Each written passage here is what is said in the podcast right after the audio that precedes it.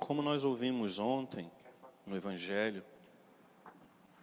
hoje é a continuação desse discurso de Nosso Senhor, do Evangelho de São João, no capítulo décimo, quando ele diz que ele é o bom pastor e que ele dá a vida pelas suas ovelhas. Essa é uma verdade. Nosso Senhor, Ele deu a vida por nós uma vez por todas e hoje vive eternamente. Nosso Senhor é o nosso bom pastor. Contudo, contudo, nós que somos Suas ovelhas, devemos fazer a opção livre, voluntária, de segui-lo. Nós temos que escolhê-lo também. Ele é um pastor bom, ou como diz o original grego, belo o belo e o bom se confundem numa coisa, né? Ele é o nosso bom pastor. Mas quantas vezes nós não o elegemos como esse pastor? No dia a dia da nossa vida, a gente age como ovelha fugida, perdida, que saiu do redil. Queremos a proteção, queremos o cuidado, queremos ser guardados por Ele, mas muitas vezes nós não o elegemos. Nós precisamos fazer essa escolha. Ele nos amou por primeiro, isso é uma verdade. O Senhor nos amou por primeiro. O amor que nós damos a Ele é retribuição. Nós correspondemos, porque Ele primeiro nos amou. Só que muitas vezes eu estou dizendo isso olhando para mim e queria te convidar a essa reflexão. Quantas vezes eu digo que sou ovelha do Senhor? Quantas vezes eu digo que sou do rebanho do Senhor? Mas quantas vezes eu fujo do meu Senhor? Ele, o bom pastor, quer me guardar, quer me cuidar, quer me proteger. Mas eu preciso escolhê-lo. Ele não vai fazer essa escolha por nós. O Senhor é educado. O Senhor ele não ultrapassa o limite do nosso livre-arbítrio. Então que nós possamos hoje, nesse dia, renovar a nossa pertença a Ele. Dizer a Ele com autoridade, Senhor, eu sou teu. Eu sou tua.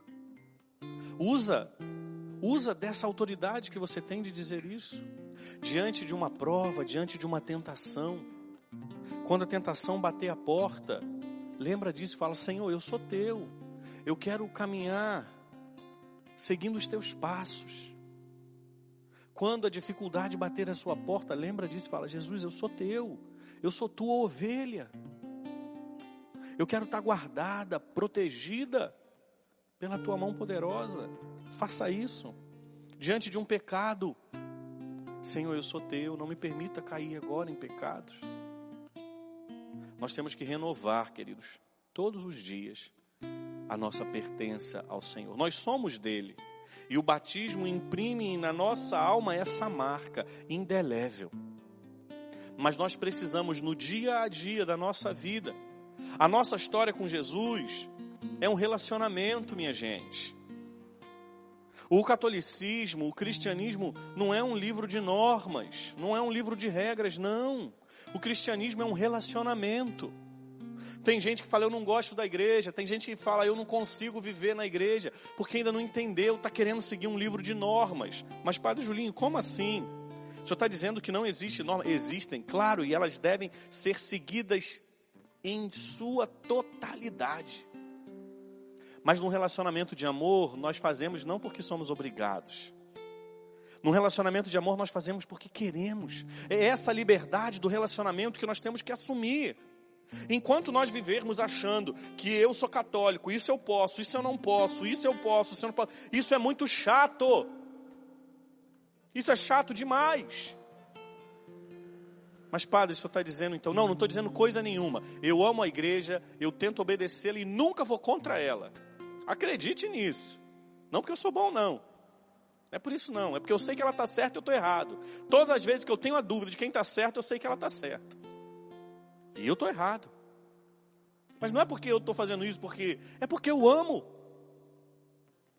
O cristianismo é um relacionamento. É um relacionamento com uma pessoa.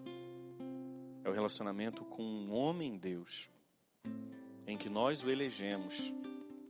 Num relacionamento de amor é bonito, é bonito. O casal, bom, deveria ao menos ser assim, né? Se não é assim, do jeito que eu vou falar, tá errado. Dá teu jeito de consertar. Num relacionamento de amor, o casal não faz algo ou deixa de fazer por medo. Não faz porque ama. Ou faz porque ama. É dessa forma. É assim que precisa ser o nosso relacionamento com Jesus. É assim que precisa ser o nosso relacionamento com o nosso bom pastor. Porque quando a gente usa, e é lindo esse exemplo, porque a ovelha ela não sabe se cuidar, a ovelha ela não sabe distinguir alimento de veneno, ela não sabe. A ovelha não sabe, ela não sabe se proteger. É bonito esse sinal que o Senhor nos dá. Mas a gente tem que lembrar também que o nosso relacionamento com Ele é, é, é um relacionamento íntimo. E que nesse relacionamento eu preciso elegê-lo todo dia. É assim. Vou falar agora para os casais e vou acabar. Quer que seu relacionamento dê certo? Eleja a pessoa todo dia. Todo dia. E não precisa dizer não, é com uma atitude. É aqui e aqui. Na hora do problema, na hora da briga, na hora do desentendimento, fala assim: opa, peraí, foi ela quem eu elegi. Opa, calma lá, foi ele quem eu elegi. É o homem da minha vida, é a mulher da minha vida. Padre, o senhor está falando agora de amor? Sim. Para que talvez assim nós, limitados que somos, consigamos entender como tem que ser o nosso relacionamento com Deus. Eu o elegi, porque Ele me elegeu por primeiro. Eu hoje elejo o Senhor, porque Ele me elegeu, porque Ele me amou, porque Ele morreu e ressuscitou por mim. Como Ele diz aqui no finalzinho do Evangelho: Ninguém tira a minha vida, eu a dou por mim mesmo. Isso aqui é amor. Isso é amor.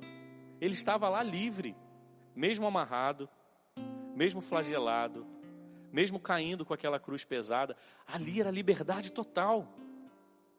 Ali na cruz, Jesus foi o homem mais livre. É difícil de entender isso que eu estou dizendo, porque a gente imagina ele na cruz pregado, sangrando, violentado.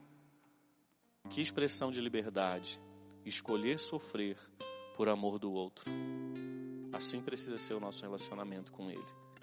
Jesus, hoje eu te elejo, porque o Senhor me elegeu primeiro. Assim é o que o Senhor faz aqui, ó.